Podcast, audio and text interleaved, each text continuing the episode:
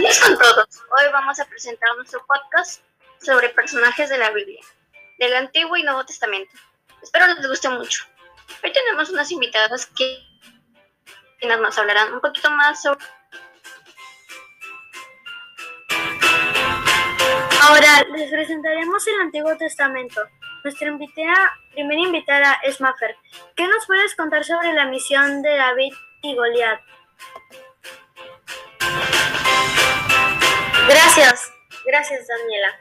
La frase David contra Goliat ha adquirido un significado muy popular denotado una situación en desequilibrio, una competencia en que un oponente más pequeño y más débil se enfrenta a un adversario mucho más grande y más fuerte. A continuación, Andrea nos va a contar sobre Isaías. Gracias, Maffer. El cristianismo estima que el libro de Isaías anunció el nacimiento, sacrificio y gloria de Jesús, y además el alcance universal de la salvación, por lo que se considera en algunas ocasiones como el príncipe de los profetas. Nuestra compañera Ichel nos dirá un poquito más sobre Benjamín.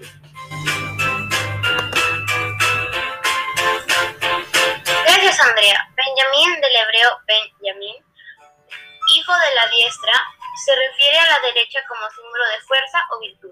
Según la Biblia, es el hijo menor del patriarca Jacob y Raquel. Por extensión, generalmente se llama Benjamín al hijo menor de una gran familia. A continuación, Damara nos va a contar sobre Eliseo. Gracias, Ixel. Para otros uso de este término, véase Elisium, desambiguación. Eliseo, según la Biblia, la Biblia, fue un profeta hebreo que vivió en Israel entre los años 850 y 800 a.C. Fue escogido como el sucesor del profeta Elías durante el reinado de los reyes Joram, Jehú, Joacas y Joás. En hebreo su nombre es Elicha, una abreviación de Elichua, que en español significa Dios es mi salvación. Eliseo es considerado uno de los padres del Carmelo. Sus milagros son narrados en la Biblia en el segundo libro de Reyes. Hijo de Zafat, Eliseo era un pastor agricultor que nació y habitó en Abel-Meola. ¿Qué nos puedes decir, Daniela, sobre Moisés? Moisés. Moisés llegó a lo alto del monte y vivió un emocionante encuentro con Dios, donde le fue encomendada una difícil misión, liberar al pueblo hebreo de la tiranía de Egipto, junto a su hermano Aarón. Además, Dios le comunica a Moisés que será su hermano Aarón el encargado de ayudarlo en esta misión.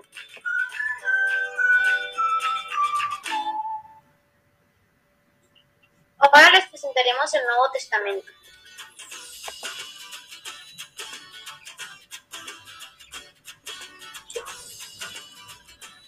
Herodes Agripo I. Eh.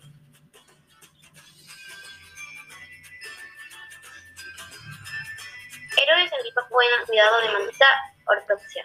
Por ello decretó una persecución contra los cristianos, una de cuyas víctimas fue el apóstol Santiago. A continuación, Andrea nos dirá más sobre María Magdalena. Sí, gracias. De acuerdo con el Evangelio de Lucas, María Magdalena alojó y proveyó materialmente a Jesús y sus discípulos durante su predicación en Galilea. Según un relato que solo aparece en el Evangelio de Juan, fue testigo ocular de una aparición de Jesús resucitado. Nuestra compañera Damara nos dirá un poquito más sobre Nicodemo.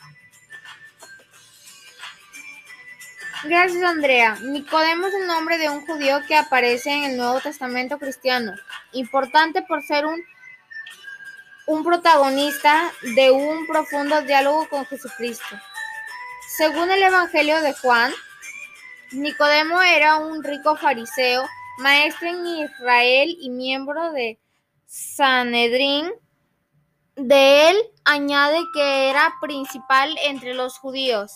Este hecho hace que sea muy apreciado entre los cristianos, pues Nicodemo, al igual que Pablo de Tarso o José de Arimatea, representan al sabio judío versado en la ley que reconoce Jesús al Mesías y se hace su discípulo.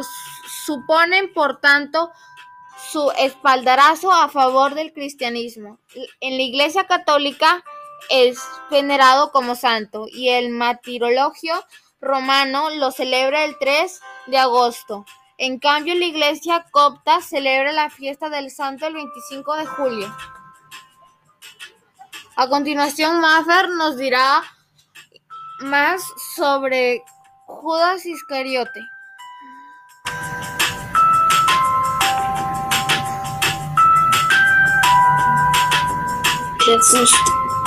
Aunque los visiones, aunque sus visiones difieren los evangelios canónicos de la Biblia, narran a Judas como aquel apóstol traidor que reveló a los miembros de Sanedrín en el lugar donde podrían capturar a su maestro sin que sus seguidores interferiesen, tal como había anunciado el propio Jesús durante la última cena.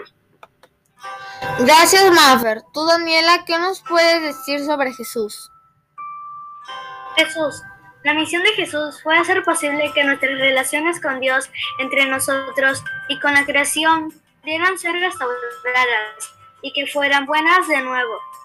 Con su muerte y resurrección, Jesús nos liberó del pecado e hizo posible que nosotros pudiéramos, pudiéramos tener una relación eterna.